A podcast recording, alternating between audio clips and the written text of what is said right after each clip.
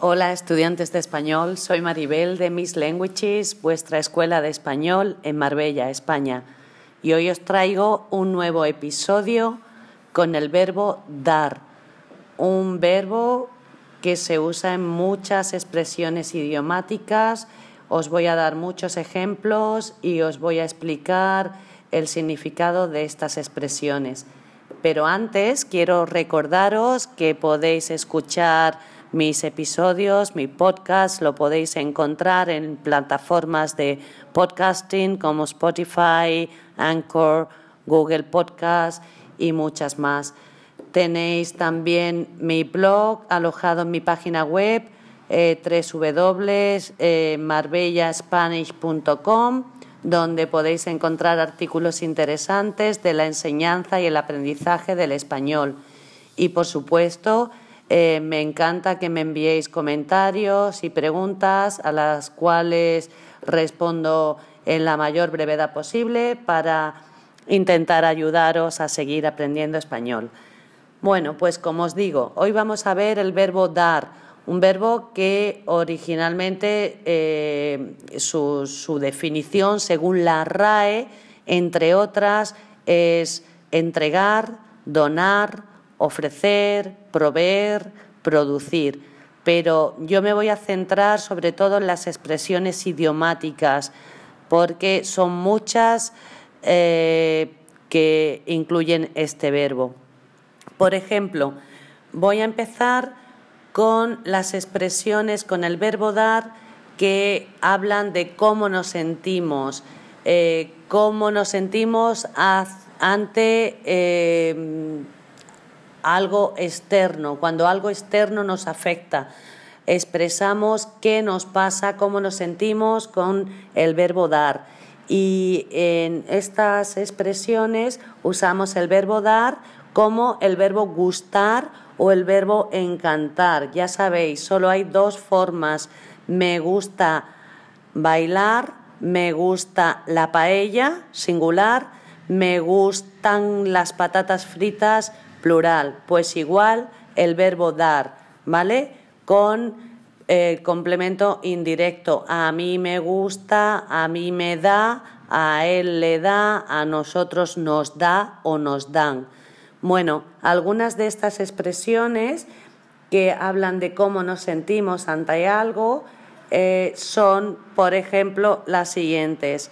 Me da pena, me da pena sentir el hambre que hay en el mundo, me dan pena los niños eh, huérfanos, ¿vale? Dar pena.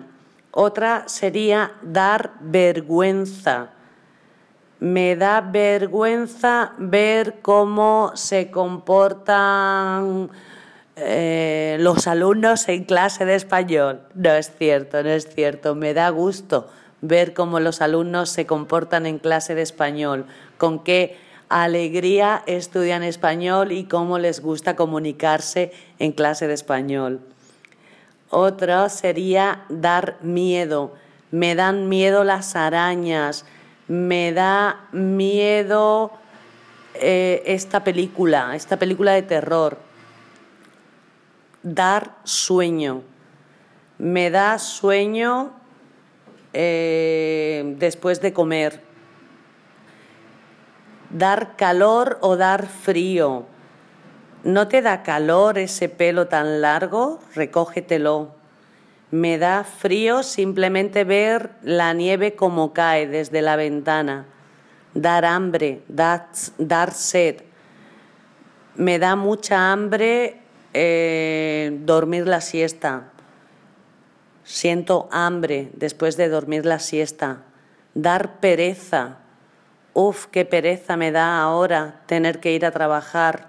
No tengo ganas. Eso es dar pereza. Y otras expresiones idiomáticas con el verbo dar que ya no se, eh, se conjugan como gustar o como encantar, eh, serían las siguientes. Dar los buenos días, dar las buenas noches, dar la mano, dar un beso, dar un abrazo, darle la mano, a, a tu padre para cruzar la carretera, se le dice a un niño. Da los buenos días a los vecinos cuando te los encuentres en el portal. Da las gracias por el favor que te han hecho. Dar las gracias por un regalo.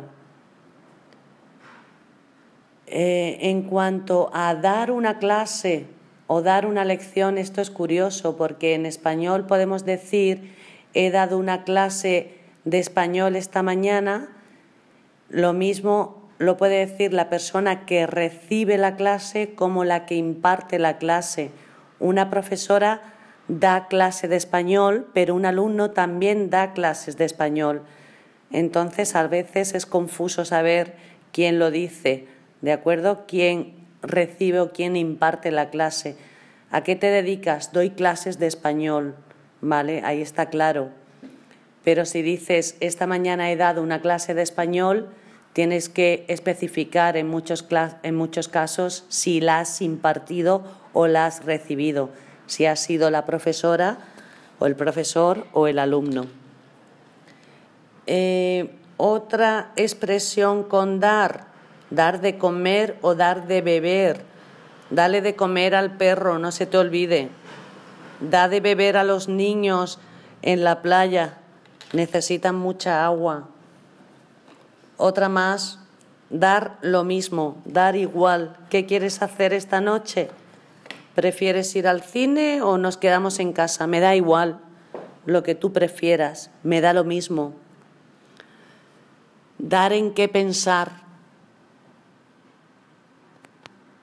dar a conocer, dar a entender, bueno, y esto ha sido todo por hoy. Ya veis que hay muchísimas expresiones en español con el verbo dar. Y bueno, espero que sigáis escuchando mis podcasts, que sigáis aprendiendo español y por supuesto ya sabéis que podéis contactarme en cualquier momento en mi escuela de español, Miss Languages, en Marbella, España. También podéis tener clases online, ofrecemos clases por Skype en nuestra escuela de español y bueno, ahora es tan fácil acceder a, a cualquier profesor de español en Skype que a nosotros también nos tenéis disponibles. Seguir estudiando español. Adiós.